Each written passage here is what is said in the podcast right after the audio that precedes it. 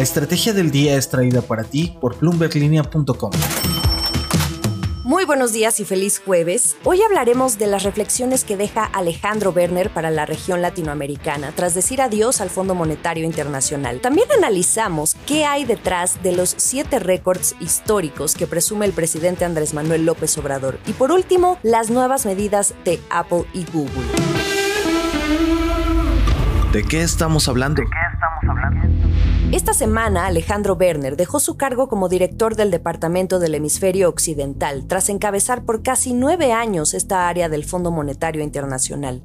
Este economista de origen cordobés, naturalizado mexicano, hizo una larga carrera en el sector público y privado en México como investigador, directivo y hasta subsecretario de Hacienda antes de llegar a este organismo pero desde 2013 fue el encargado de colaborar con los países de América Latina y el Caribe en el diseño de políticas públicas y la negociación de líneas de crédito. Ese era su trabajo.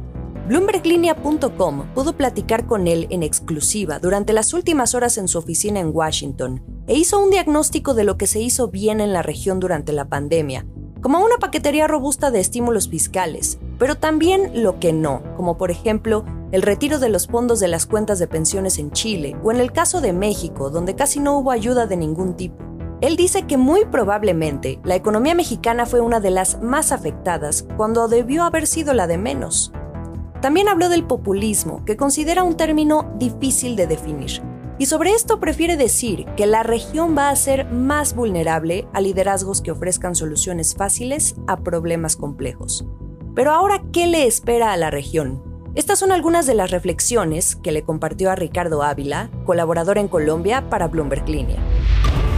La voz. La voz, la voz. Obviamente, eh, eh, como resultado de la pandemia y de estos efectos sociales, hay tres gaps muy importantes que va a haber que, que tratar de corregir. Uno es que con la pandemia probablemente retrocedimos entre cuatro y ocho años en términos de los avances en el combate a la pobreza y la mejora de la distribución del ingreso. En segundo lugar, quedó patente, digamos, los déficits en muchos países de la región de nuestros eh, servicios de salud pública. Y obviamente eh, va a haber que invertir más recursos y va a haber que mejorar la calidad de la salud pública.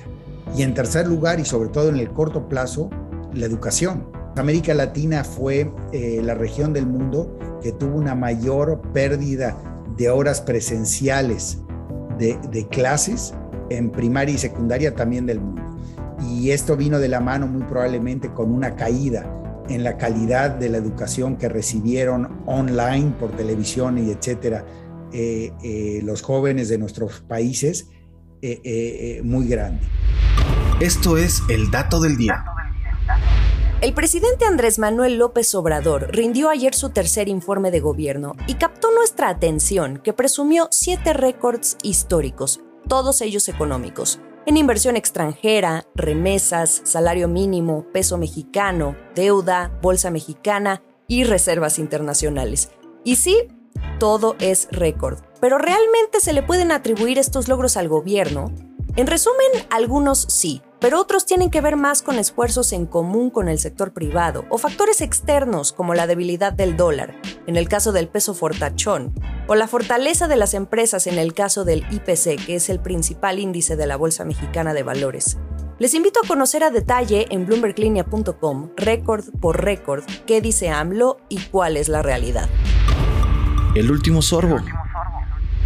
Hablemos ahora rápidamente de dos gigantes de tecnología en Estados Unidos, Apple y Google, y las medidas que siguen tomando en medio de la pandemia. Estas dos empresas, como muchas otras del año pasado, tenían en sus planes el trabajo desde casa solo por unos cuantos meses, pero esto, como lo vivimos todos, se ha ido extendiendo y extendiendo. Por un lado, el CEO de Google, Sundar Pichai, ya dijo que mejor hasta mediados de enero de 2022 se ven todos, pero les requiere a todos los empleados que estén vacunados cuando ocurra esa reapertura de oficinas. Y resulta que lo mismo está pidiendo Apple. La empresa de Tim Cook había estado evitando hasta ahora exigir los esquemas de vacunación.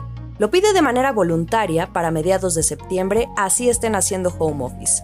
Recordemos que a medida que la FDA en Estados Unidos comience a aprobar las vacunas en su totalidad, más empresas pueden solicitarlo, dicho por el mismo presidente Joe Biden.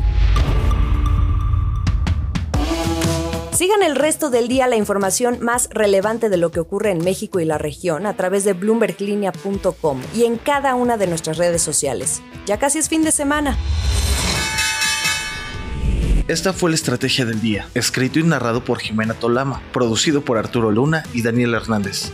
Que tengas un día muy productivo.